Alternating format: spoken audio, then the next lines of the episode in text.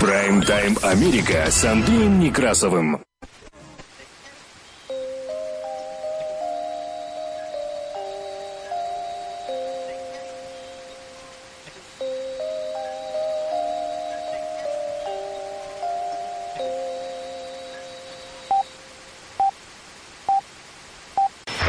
Прайм-тайм Америка с Андреем Некрасовым. Добрый день. Работает служба информации медиацентра. Вас приветствует в студии за пультом и у микрофона Андрей Некрасов.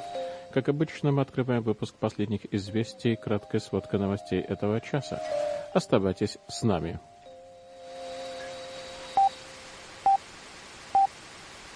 Прайм-тайм Америка с Андреем Некрасовым. Байден в разговоре с Зеленским подтвердил, что Соединенные Штаты Америки поддерживают курс Украины на вступление в НАТО. А между тем, уже Соединенные Штаты Америки передали Украине 30 противотанковых комплексов «Джавелин».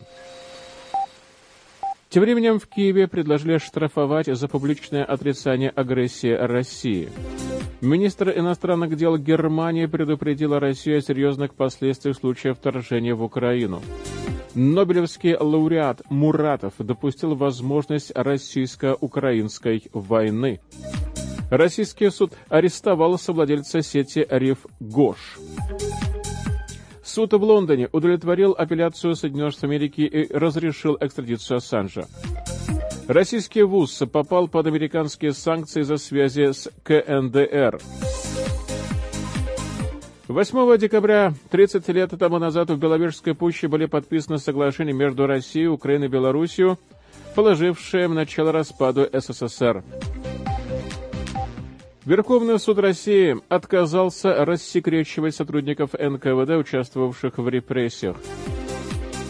Нью-Йорк Таймс пишет, что авиадиспетчер заявил о причастности КГБ Беларуси к посадке самолета РНР. Все белорусские банки подключились к российской платежной системе, и Россия и Белоруссия готовятся к отключению от SWIFT. В Соединенных Штатах Америки тем временем зафиксирован самый низкий за полвека уровень безработицы, и Уолл-стрит внимательно следит за политикой ФРС. Wall Street Journal пишет о том, что главы американских компаний распродают свои акции рекордными темпами. Сантехник, который нашел деньги в стене церкви Джоэла Остина, получит вознаграждение в 20 тысяч долларов. Печальная новость. В Мексике разбился грузовик с нелегалами. Погибли 53 человека. Американские фермеры нелегально провозили иммигрантов в Соединенные Штаты Америки и заставляли их работать. Это современное рабство. Новая Зеландия анонсировала полный запрет на продажу сигарет в стране. Мать украла личность дочери, чтобы поступить в колледж и встречаться с молодыми парнями.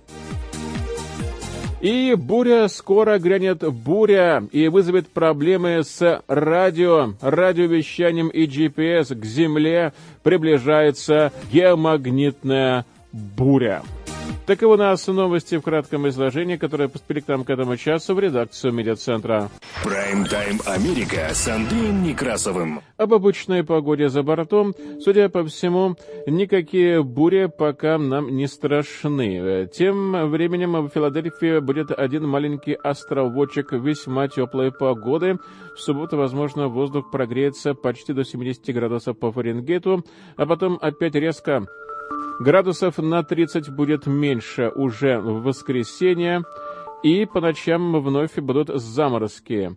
В Портленд, метро Ири тоже возможны заморозки и, возможно, осложнение погодных условий в ближайшие несколько дней. Дело в том, что синоптики прогнозируют, что в ближайшие субботу и воскресенье ожидается сильный снегопад – в районах Каскадии и также в районах береговых хребтов. И, внимание, в субботу, то есть к концу вечера субботы, обещают, что на 26-м хайвей в районе Government Camp может быть до двух feet снега, на 20-м хайвее до трех и на 58-м хайвее, то есть Вильямет Пэс, примерно тоже от 2 до 3 фитов снега.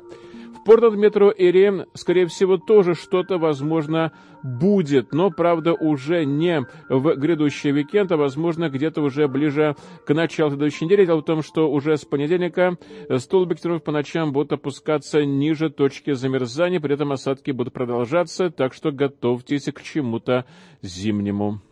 Прайм-тайм Америка с Андреем Некрасовым. Работа службы информации медиацентра нас можно слушать на частоте 1040 АМ в аналогом и в цифровом режимах HD в штатах Орегон и Вашингтон, где нас также можно принимать на радио KBS FLP на частоте 100,7 FM. На востоке Соединенных Штатов Америки слушайте нас в Филадельфии, в штате Пенсильвания, на радио WHIILP на частоте 106,5 FM. Вы также можете слушать выпуски последних известий в любое удобное для вас время в виде подкастов на Spotify и через CarPlay в каждом автомобиле и в каждом траке. Мы переходим к более подробному изложению важнейших событий. Прайм-тайм Америка с Андреем Некрасовым. Во время полуторачасового телефонного разговора с президентом Украины Владимиром Зеленским президент Соединенных Штатов Америки Джо Байден – сообщила своему собеседнику о содержании своих недавних переговоров с российским лидером Владимиром Путиным и обсудила Зеленским опасную ситуацию, складывающуюся сейчас на российско-украинской границе, и в этом в четверг днем сообщила пресс-секретарь Белого дома Джен Псаки. Отвечая на просьбу журналиста рассказать о разговоре Байдена с Зеленским, Псаки сказал, что президент Соединенных Штатов Америки в том числе обсудил с украинским лидером глубокие опасения в связи с наращиванием российских сил на украинской границе и обязательства части принятия решительных мер в случае военной эскалации страны России. Конец цитаты. Псаки напомнила, что в беседе с Путиным Байден ясно дал понять российскому президенту, что возможная агрессия против Украины повлечет за собой значительные серьезные последствия и совместный ответ со стороны Соединенных Штатов Америки и их европейских союзников. Псаки добавила, что Джо Байден безусловно поддерживает стремление Украины присоединиться к Альянсу. Конец цитат. Однако, для того, чтобы это произошло, Украина должна соответствовать требованиям которые предъявляются к потенциальным членам НАТО, включая, например, борьбу с коррупцией, подчеркнула Псаки. Очевидно, что страны-партнеры НАТО и руководство НАТО должны определить, как будет выглядеть дальнейший путь вхождения Украины в состав Альянса. Конец цитаты. Добавила Джан Псаки, подчеркнув, что Вашингтон поддерживает североатлантический курс Киева. Пресс-секретарь Белого дома опровергла сообщение о том, что Соединенные Штаты Америки якобы оказывают давление на Украину для того, чтобы Киев пошел на территориальные уступки в отношении районов на востоке страны, оккупированных сепаратистами. Это абсолютная ложь. Конец цитаты заявила Псаки. Как сообщил в четверг Белый дом, президент Байден дал ясно понять, что Соединенные Штаты Америки и их союзники и партнеры привержены принципу никаких решений или обсуждений по Украине без нее. Конец цитаты, то есть без Украины. Американские и украинские лидеры призвали Россию снизить напряженность и согласились с тем, что дипломатия – это лучший способ добиться значимого прогресса в разрешении конфликта. Президент Байден при этом подчеркнул готовность Соединенных Штатов Америки поддержать меры по укреплению доверия для продвижения выполнения Минских соглашений. Четверг после телефонных переговоров Байдена и Зеленского прошла видеоконференция для прессы, организованная Советом национальной безопасности Соединенных Штатов Америки. И принявшие участие в видеоконференции корреспондент Наш коллега на востоке страны Михаил Комодовский в своем туре даже привел позицию Белого дома о том, что со стороны президента Байдена речь ни в коем случае не идет об уступках Путину и его агрессивным планам относительно Украины. Конец цитаты. Прайм-тайм Америка с Андреем Некрасовым. Ну а тем временем Соединенные Штаты Америки в октябре передали Украине 30 противотанковых ракетных комплексов «Джевелин» и 180 ракет к ним. И об этом говорится в сообщении представителя Минобороны Соединенных Штатов Америки подполковника Антона Пентагона Семилрота. По словам представителя Пентагона, «Джавелины» были поставлены в рамках пакета помощи Украине в размере 60 миллионов долларов – о котором Соединенные Штаты Америки объявили в начале сентября. Всего же в 2021 году Соединенные Штаты Америки выделили в Украине около 450 миллионов долларов на задачи обеспечения безопасности. Конец цитаты. В Вашингтоне подчеркивают, что это вооружение может быть использовано в зоне конфликта. Однако настаивают в Пентагоне, что только в оборонительных целях. Достоверная информация о том, были ли когда-либо джавелины применены в боевых действиях в Донбассе, нет.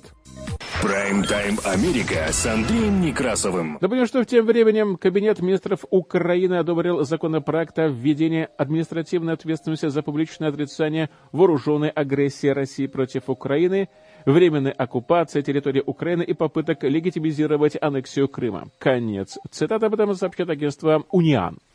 По словам премьер-министра Дениса Шмыгаля, закон будет касаться политических деятелей, и все наши иностранные политики, которые рассказывают о якобы гражданской войне в Украине, не про украинский Крым, они должны нести за это ответственность. Это точно не свободе слова, а о содействии агрессору. Конец цитата сказал Шмыгаль.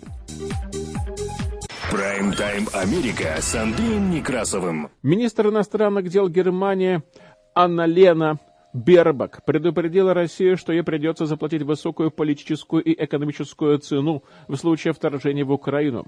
Я цитирую, территориальная целостность и суверенитет Украины для нас необсуждаемый вопрос. Конец. Цитата так заявила Бербак, выступая в Париже в ходе своей первой зарубежной поездки через день после вступления в должность. Она добавила, что наивысшим приоритетом должно быть предотвращение военной эскалации. Россия заплатит высокую политическую и экономическую цену в случае нового нарушения украинской государственности. Конец. Цитата так э, сказала Бербак во время совместной пресс-конференции с французским министром иностранных дел Жан-Ивом Ле Дрианом. Мы можем найти решение только дипломатическим путем, и мы оба готовы лично принять активное участие в этом процессе. Конец. Цитата добавила она.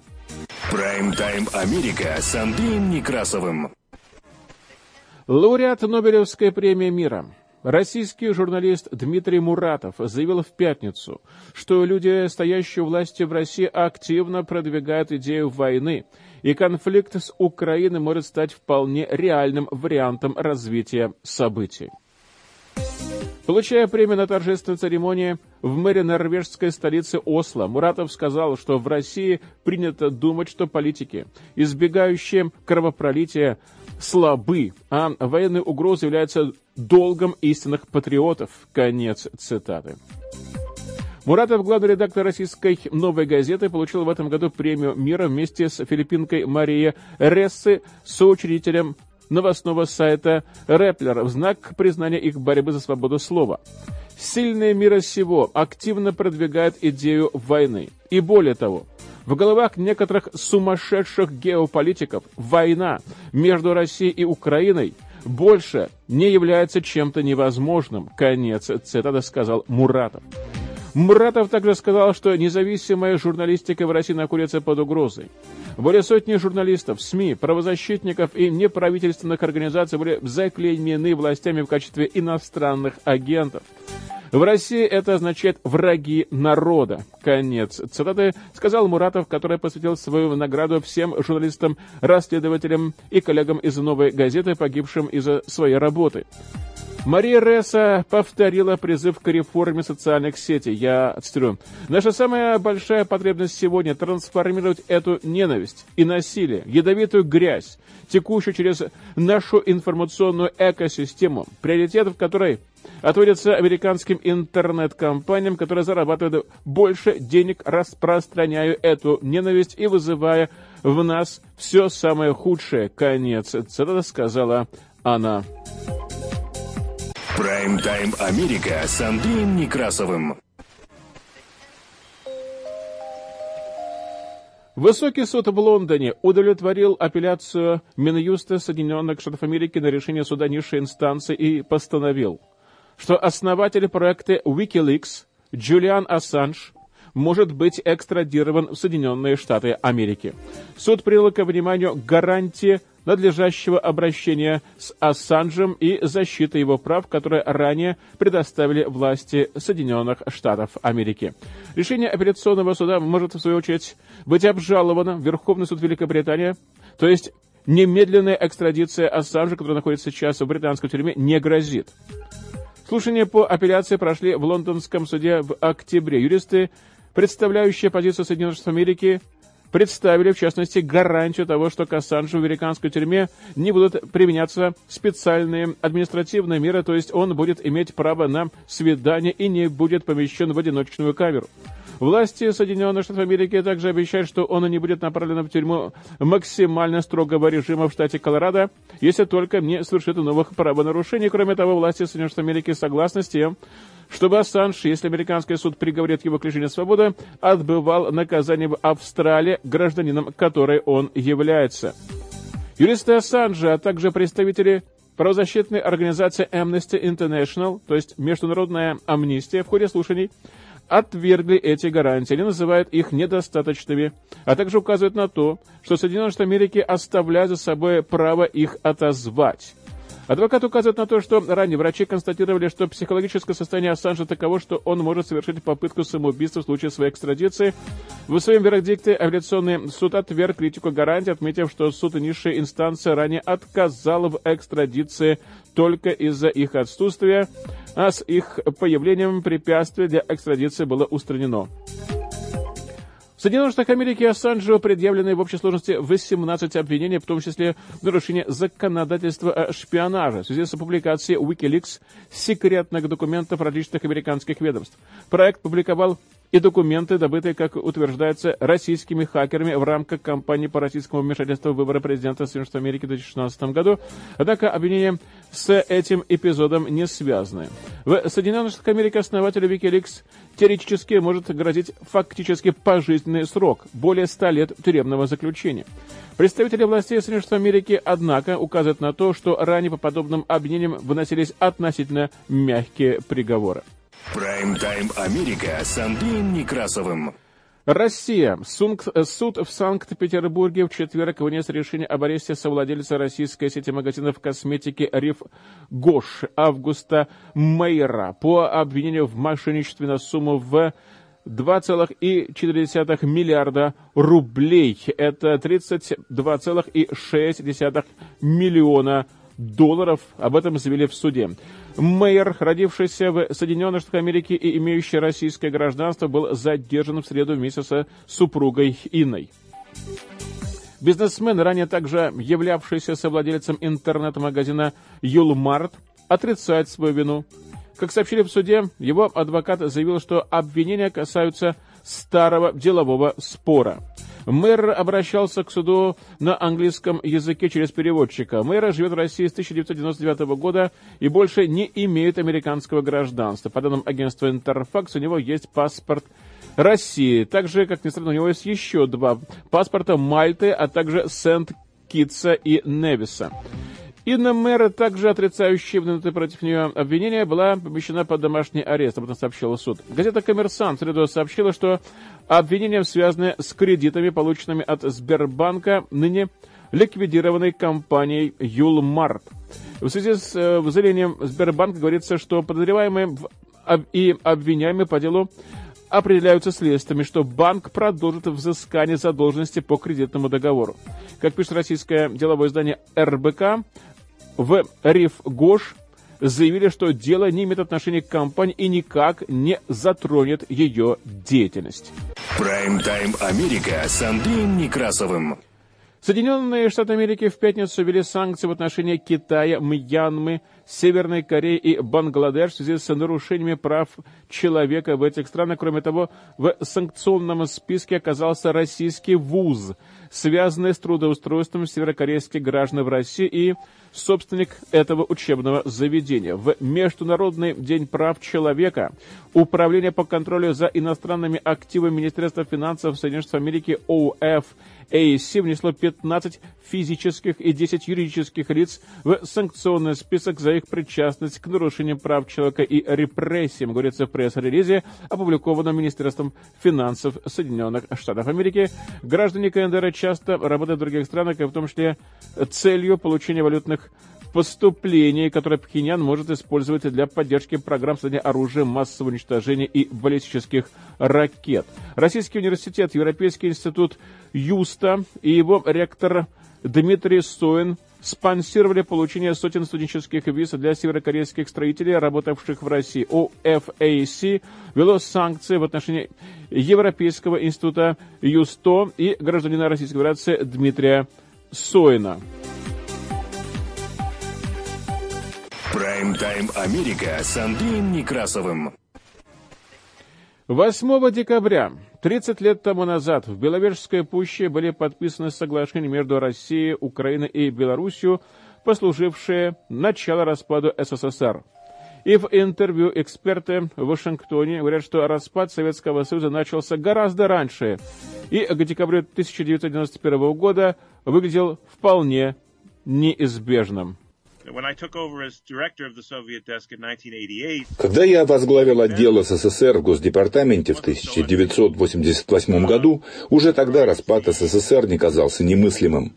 Мы уже видели, что процесс перемен выходит из-под контроля, видели подъем национализма в республиках, прежде всего в республиках Балтии.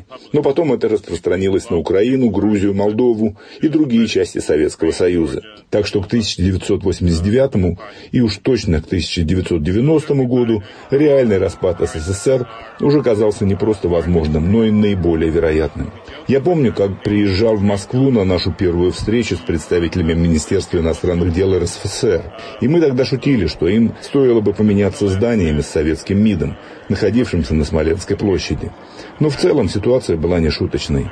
И для Горбачева все это стало трагедией. Он чуть не погиб из-за попытки отпора со стороны консерваторов в ответ на перестройку и гласность. И все это привело к гибели системы и самого Советского Союза. Так что, когда это действительно произошло в конце декабря 1991 года, было ясно, что других вариантов нет.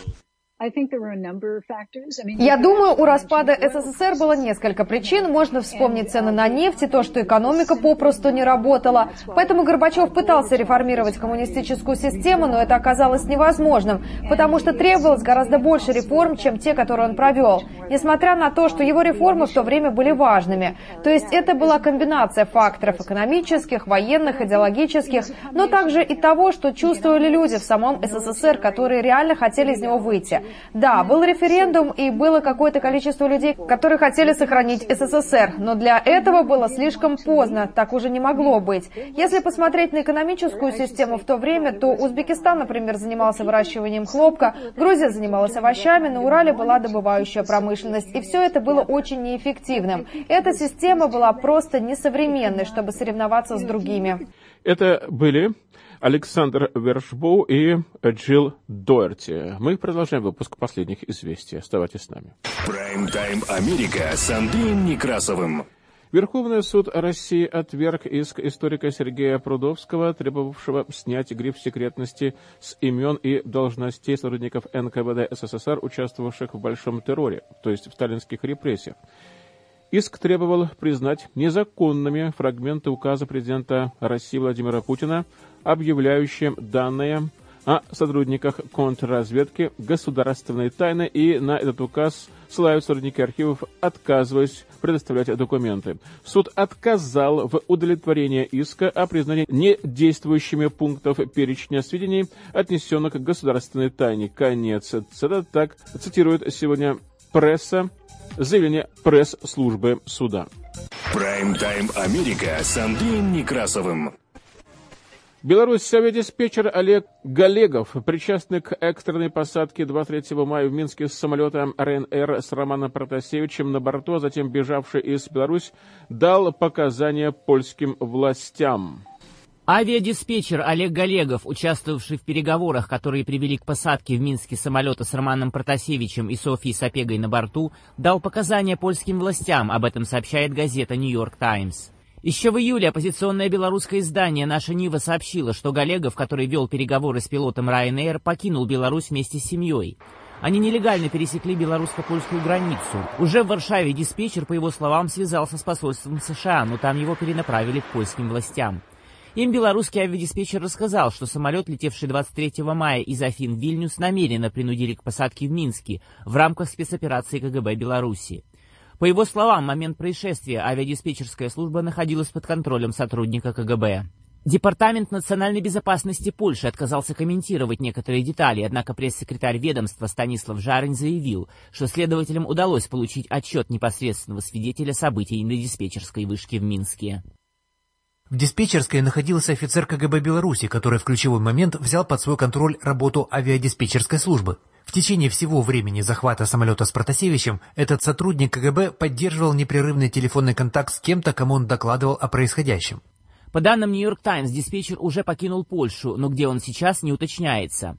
Согласно официальной версии, самолет ирландской компании Ryanair вынужденно приземлился в Минске в связи с информацией о минировании, которая, как стало известно позже, оказалась ложной. При этом белорусские авиадиспетчеры обманом не дали приземлиться самолету в других странах Балтии или Польши. Сразу после посадки белорусские власти задержали находящихся на борту основателя телеграм-канала «Нехта» Романа Протасевича, освещавшего и координировавшего протестные акции в Беларуси, и его подругу, гражданку России Софью Сапегу. Против них возбудили уголовные дела об организации массовых беспорядков в Минске и возбуждении социальной вражды к представителям власти. На днях Сапеги предъявили окончательное обвинение по статье разжигания вражды». Россиянке грозит до шести лет лишения свободы. Ну, если мы вспомним, на борту Ryanair находился оппозиционер э, со своей спутницей, и, конечно же, это было определенной последней причиной для того, чтобы э, посадить лагерь. Э, Лукашенко также хотел продемонстрировать Западу Э, свою, эм, свою, так скажем, ну, непреклонность перед давлением. До посадки Ryanair были уже приняты три санкционных пакета, и Лукашенко хотел сказать, что он, его эти ограничительные меры никаким образом не волнуют. Обстоятельства задержания Протасевича и Сапеги вызвали резкую критику на Западе. Инцидент называют угоном самолета с похищением человека против Минска были введены новые санкции. Эта статья в «Нью-Йорк Таймс» подтверждает все те анализы, которые проводились на Западе относительно того, что это был акт воздушного пиратства. Это было сделано с очевидной целью – снять этих людей с рейса и передать их властям Беларуси. Это личный приказ Лукашенко, и меня это нисколько не удивляет. بلاد Протасевич был для Лукашенко занозой, потому что он был в состоянии использовать социальные сети для критики режима и стимулирования оппозиции. А Лукашенко очень тонкокожий в том, что касается критики. Это явно его беспокоило, и он, вероятно, почувствовал, что убрав этого парня, он перекрывает один из способов оппозиции противостоять ему. Я надеюсь, что показания перебежчика заставят европейские правительства ужесточить санкции, в том числе авиационные, против Беларуси. Ведь это не цивилизованное поведение, а воздушное пиратство. И теперь это полностью задокументировано. Этому нет никакого оправдания. Информация, предоставленная свидетелям, должна помочь польским прокурорам. В Польше готовят судебный иск против белорусских властей. Самолет Boeing 737, на борту которого был Протасевич, зарегистрирован в Польше и находился в эксплуатации польского филиала ирландской авиакомпании Ryanair. В Минске назвали статью «Нью-Йорк Таймс» информационным вбросом. По крайней мере, так ее характеризовал глава Департамента авиации Беларуси Артем Сикорский. Прайм-тайм Америка с Андреем Некрасовым. Из-за возможного отключения от международной системы совершения платежей SWIFT все белорусские банки подключились к российской системе передачи финансовых сообщений, утверждают в Банке России. Ранее американское агентство Bloomberg со ссылкой на свои источники сообщило о том, что Соединенные Штаты Америки и Европейский Союз рассматривают введение новых радикальных санкций против России в случае ее возможного военного вторжения на Украину. В числе этих санкций также значилось отключение от системы финансовых платежей SWIFT. Информация о возможном отключении России от SWIFT неоднократно появляется в средствах массовой информации, начиная с весны 2014 года, когда западные страны ввели первые санкции где-то на аннексию Крыма и военную агрессию в Донбассе. В Кремле называли такой вариант развития событий маловероятным, тем не менее, российские власти в целях безопасности создали свою систему передачи финансовых сообщений и национальную платежную систему, в рамках которой всех бюджетников уже перевели на карту МИР. Начиная с августа прошлого года, после президентских выборов в Беларуси и массовых репрессий в отношении протестующих против их итогов, Запад регулярно расширяет санкции и в отношении белорусских властей. Прайм-тайм Америка с Андреем Некрасовым. Работа службы информации медиацентра. Мы продолжаем выпуск последних известий, которые транслируются на частоте 1040 АМ в аналоговом и в цифровом режимах HD в штатах Орегон и Вашингтон, где нас также можно принимать на радио KBSFLP на частоте 100,7 FM. На востоке Соединенных Штатов Америки слушайте нас в Филадельфии, штате Пенсильвания, на радио WHIILP на частоте 106,5 FM. Вы также можете слушать выпуски последних известий в любое удобное для вас время в виде подкастов на Spotify через CarPlay в любом автомобиле или в траке. Мы продолжаем выпуск последних известий и вновь возвращаемся в Соединенные Штаты Америки. Прайм-тайм Америка с Андреем Некрасовым. В Соединенных Штатах Америки зафиксировано самый низкий за полвека уровень безработицы, и Уолл-стрит очень и очень внимательно следит за политикой ФРС. Сегодня главная экономическая новость в Соединенных Штатах – это падение количества пособий, э, количества обращений за пособием по безработице. На прошлой неделе эта сумма, эта цифра составила всего 184 тысячи. Это самое низкое показание более чем за 50 лет. А Министерство труда считает, что рынок труда выходит из ямы периода пандемии. Тенденция безработицы, тем не менее, несколько а, входит в противоречие с уровнем оплаты труда в Соединенных Штатах. И а, то, что сейчас происходит с рынком труда, а, в центре внимания Федеральной резервной системы США, Федрезерв, будет принимать решение о том, как дальше действовать в денежной кредитной политике, продолжать ли мягкую денежную кредитную политику или ускорить, э, ускорить программу, ускорить сокращение программы покупки облигаций. Э, это сокращение может составить до 30 миллиардов э, долларов в месяц. Э, естественно, финансовые рынки пытаются проанализировать всю эту информацию. И сегодня Dow Jones начал с падения, начал в красной зоне.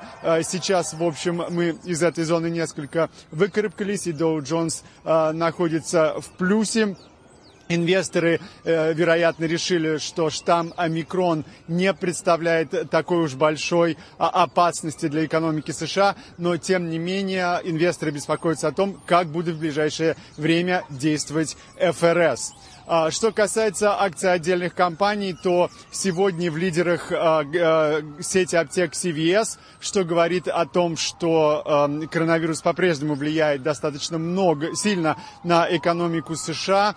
Э, акции CVS выросли на фоне того, что компания сообщила о своем прогнозе роста прибыли в 2022 году. Рост прибыли CVS в основном намечается за счет расширения услуг как в самих аптеках, так и на дому по предоставлению медобслуживания клиентам CVS. А Амазону грозит гигантский штраф в Италии. Итальянский э, регулятор, антимонопольный суд оштрафовал Amazon на 1 миллиард долларов. А, итальянский регулятор считает, что э, онлайн-ритейлер пользуется своей монополией на рынке. При этом Amazon говорит, э, что намерен оспорить э, это решение итальянского регулятора и говорит о том, что в Италии свыше 50% продаж на э, платформе Amazon идет от малого и среднего бизнеса.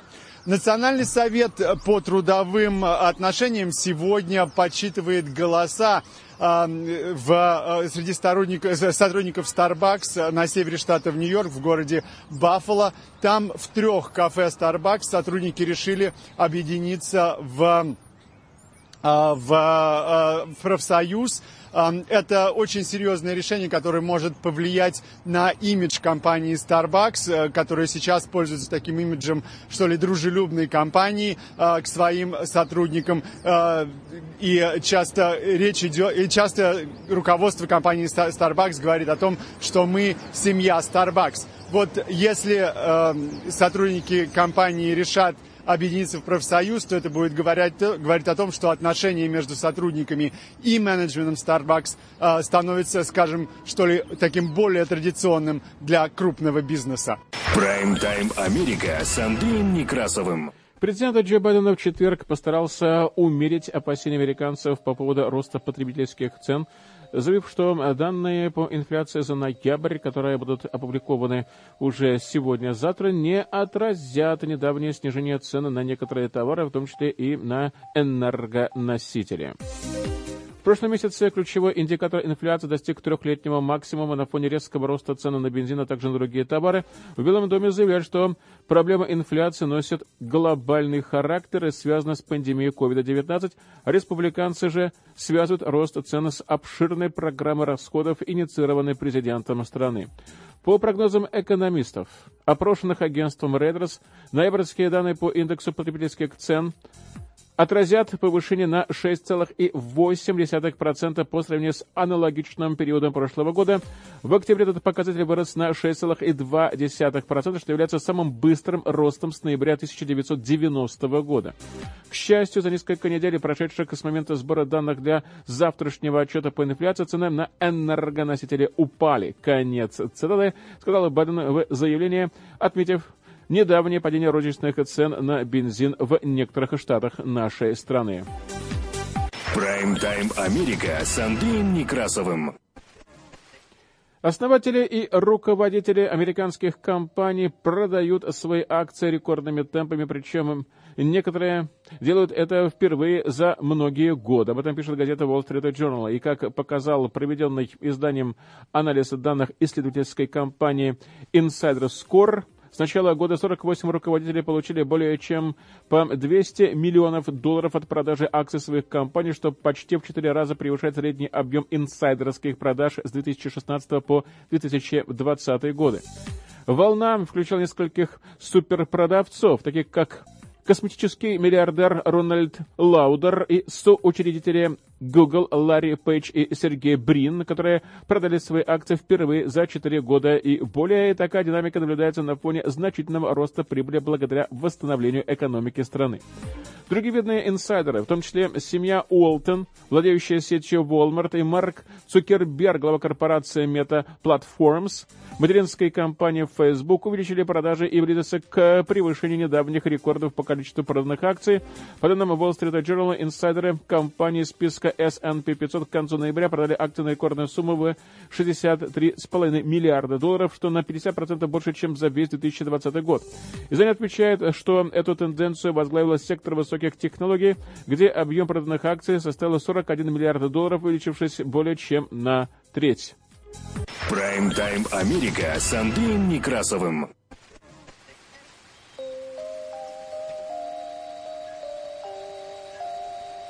Сенат в четверг приблизился к увеличению потолка госдолга, проголосовав за ограничение дебатов по первому из двух необходимых законопроектов, в то время как Министерство финансов призвало принять срочные меры, необходимые для увеличения кредита федеральных заимствований к следующей неделе. 14 республиканцев присоединились к 48 демократам и двум независимым сенаторам, проголосовав за продвижение первого из двух законопроектов, необходимых для увеличения полномочий Минфина по заимствованиям. За этот шаг проголосовали 64 сенатора против 36. Это стало результатом договоренности, достигнутой между лидером демократического большинства в Сенате Чаком Шумером и лидером республиканцев Митчем МакКоннеллом. Это решение открывает путь к принятию законопроекта, предусматривающего ускоренную процедуру повышения лимита госдолга. Голосование по самому законопроекту может состояться в Сенате уже вот-вот, буквально на днях. Этот законопроект, если будет принят, то на следующей неделе обе палаты Конгресса должны будут проголосовать по второму законопроекту, который касается непосредственно повышения лимита. Прайм-тайм Америка с Андреем Некрасовым. Работа службы информации Центра. Мы продолжаем выпуск последних известий к другим новостям. Сантехник, который нашел в стене церкви сотни конвертов с наличными и чеками и отдал их как добрый самаритянин, получит 20 тысяч долларов за свой добрый поступок. По данным полицейского управления Хьюстона, штат Техас, находка предположительно связана с кражей в 2014 году около 600 тысяч долларов из мега-церкви. Об этом пишет CNN. Организация Crime Stoppers of Houston объявила во вторник, что выделит 20 тысяч долларов сантехнику, которого называют только по имени Джастин. Церковь Лейквуд внесла деньги в качестве части вознаграждения в размере 25 тысяч долларов, а затем передал их Crime Stoppers, когда истек срок давности.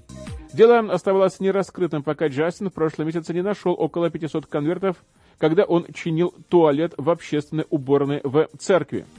В 2016 году церковь Лейквуд сделала благотворительный взнос в размере 20 тысяч долларов в Соединенных Штатах Америки в службу Crime Stoppers в Хьюстоне, чтобы помочь раскрыть это дело и поддержать их за все, что они делают для общества. Конец. Это так говорится в заявлении церкви во вторник на этой неделе. Генеральный директор Crime Stoppers of Houston ранее Манкариус заявила, что организация не выдает вознаграждение за поиск украденного имущества, но исполнительный комитет группы единогласно согласился с тем, что Джастин должен получить деньги от церкви Лейквуд. Мы передаем подарок, потому что он является законным его владельцем, и он добрый самаритянин, и он поступил правильно. Конец. Цела так э, сказал Макнариус. Полицию вызвали для расследования случившегося 10 ноября, но новость находки стала достоянием общественности только в прошлый четверг, когда Джастин позвонил на радиостанцию 100,3 и рассказал вот эту историю. Прайм-тайм Америка с Андреем Некрасовым. Грузовой автомобиль, в котором находились мигранты из Центральной Америки, перевернулся и врезался в пешеходный мост через шоссе на юге Мексики. И в результате аварии погибли по меньшей мере 53 человека, а десятки получили ранения, об этом сообщает USA Today. В офисе генерального прокурора сообщили, что по предварительной информации погибли 53 человека, три находятся в критическом состоянии. Луис Мануэль Мурено, глава управления гражданской обороны штата Чьяпас, в Мексике. Сказала, что 21 человек получили серьезные ранения, все они были доставлены в местные больницы. Авария произошла на шоссе, ведущем в столицу штата Чьяпас. Пострадавшие оказались иммигрантами из Центральной Америки, хотя их национальность еще не подтверждена. По словам Мурена, некоторые из выживших сказали, что они из соседней страны, из Гватемалы. Один из выживших гватемальцев, Селса Пачека, сказал, что почувствовал, как грузовик ускорился, затем потерял контроль. И, по его словам, в грузовике ехали мигранты из Гватемалы и Гондураса, среди которых, по разным оценкам, было от 8 до 10 маленьких детей. Он пояснил, что хотел добраться до Соединенных Штатов Америки, но теперь он думает, что его просто депортируют в Гватемалу. Спасатели среди груды людей в перевернутом трейлере пытались отыскать выживших, отделяя раненых от мертвых. Марко Антонио Санчес, глава пожарного департамента Чьяпаса, сказал, что машины скорой помощи доставили пострадавших в три больницы, и в каждой из которых было по 3-4 раненых. И, по его словам, когда машин скорой помощи не хватало, пострадавших загружали в пикапы. Президент Гватемалы Алехандро Джаматея написал в Твиттере следующее отцу. «Я глубоко сожалею о трагедии в штате Чиапас и выражаю солидарность семьям жертв, которым мы предложим всю необходимую консульскую помощь, включая репатриацию». Конец цитаты. Со слов Морено, скорость и общий вес пассажиров грузовика могли привести к аварии. И усугубило последствия то, что при опрокидывании автомобиль ударился об основание стального пешеходного моста. Рядом с местом происшения был поворот, который, возможно, и способствовал этому страшному инциденту. В машине находилось минимум 107 человек. Грузовые автомобили в Мексике нередко перевозят такое количество людей в ходе операции по незаконному ввозу мигрантов. Прайм-тайм Америка с Андреем Некрасовым. В Джорджии были предъявлены обвинения двум десяткам человек по обвинению в незаконном ввозе иммигрантов из Мексики и Центральной Америки в Соединенные Штаты Америки и принуждении их жить в лагерях и работать на фермах в штате, что, по словам властей, было похоже на современное рабство. Об этом пишет NBC News. В ходе многолетнего следствия было задействовано несколько федеральных ведомств для расследования деятельности транснациональной преступной организации, которая предположительно занималась торговлей людьми, мошенничеством с визами, принудительным трудом, отмыванием денег и другими преступлениями, которые принесли мошенникам более чем 200 миллионов долларов. Сотрудников банды обвиняют в использовании и мошенничестве в рамках федеральной визовой программы для сельскохозяйственных рабочих, известных как H2A, с целью доставки рабочих иммигрантов из Мексики, Гватемала, Гондураса и других стран в Соединенные Штаты Америки. По крайней мере, двое рабочих погибли в рабочих условиях, еще один был неоднократно изнасилован а другие были похищены. Им угрожали смертью, согласно утверждениям в обвинительном заключении. Рабочие также были вынуждены работать под дулом пистолета, так говорится в судебных документах, зарабатывая по 20 центов за каждое ведро лука, которое они выкопали своими руками. Некоторые нелегалы были проданы фермам в другие штаты страны. Подсудимым предъявлены обвинения, они могут быть приговорены к пожизненному заключению. По данным Департамента юстиции, эта операция представляет собой одно из крупнейших в стране расследований случаев торговли людьми и в мошенничестве с визами. Это также первая модель в рамках новой иммиграционной таможенной службы, которая уделяет больше внимания ответственность работодателя, а не только иммигрантам.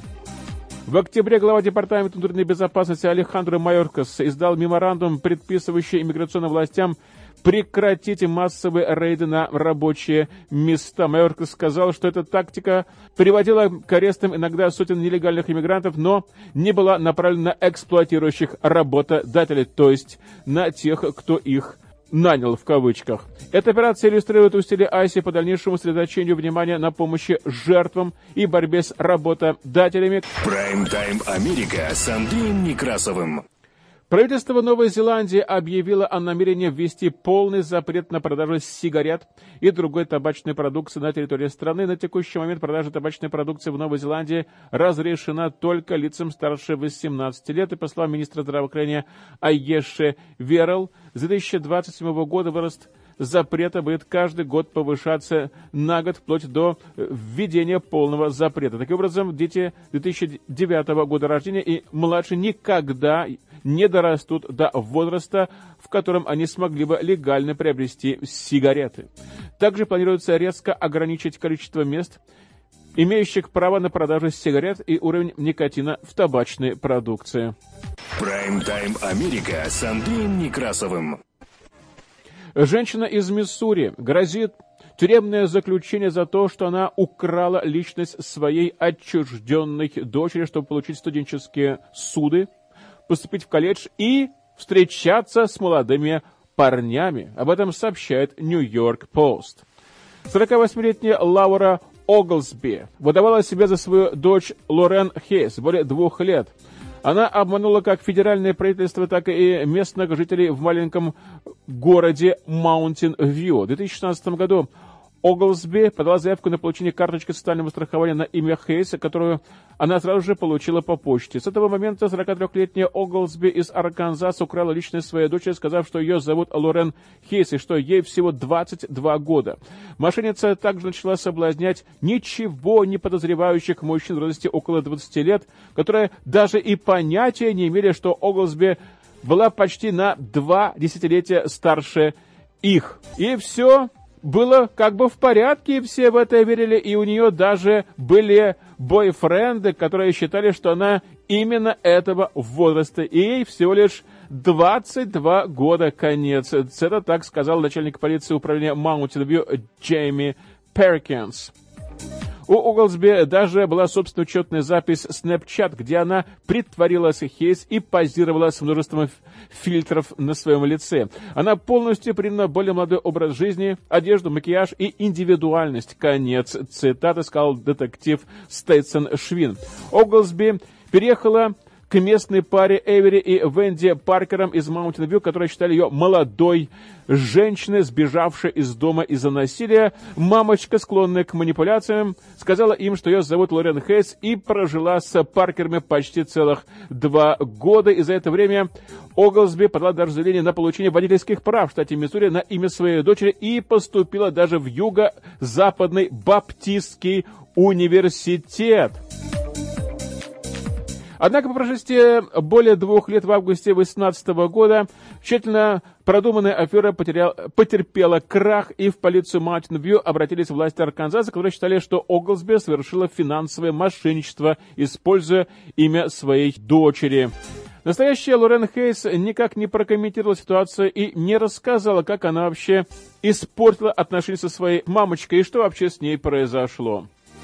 Прайм-тайм Америка с Андреем Некрасовым. Ну и последняя новость. У нас выброс корональной массы плазмы и магнитного поля покинул Солнце, и по прогнозам он достигнет Земли уже на этой неделе 11 декабря. Доктор Томита Скоп, физик, занимающийся космической погодой, предупредила, что недавнее извержение на Солнце нанесет крупный удар по планете и вызовет последствия. Она сообщила, что согласно прогнозам НАСА, недавнее извержение Филамента нанесет удар по югу планеты 11 декабря. Ожидается умеренное влияние, но северное сияние возможно в высоких широтах и, вероятно, проблемы с радио, радиовещанием и GPS. Конец цитаты. По словам словам астрономов Южноафриканского национального космического агентства, в настоящее время существует два выброса, которые потенциально направляются к Земле, и, возможно, будут некоторые неприятности. Так что готовьтесь. Так вот, новости, которые поступили к нам к этому часу в редакцию медиацентра. В авторском выпуске «Последних известий» была использована информация агентства Reuters, Associated Press, агентства France Press, CNN, NBC Philadelphia, CBS, ABC New York, Fox Oregon, CBC Kent, NBC World Service, Interfax, Голос Америки, Вердаджет, мониторинговая служба радиоцентра и медиацентра Славик Фэмили. Всех вам благ и до новых встреч в эфире. Прайм-тайм Америка с Андреем Некрасовым.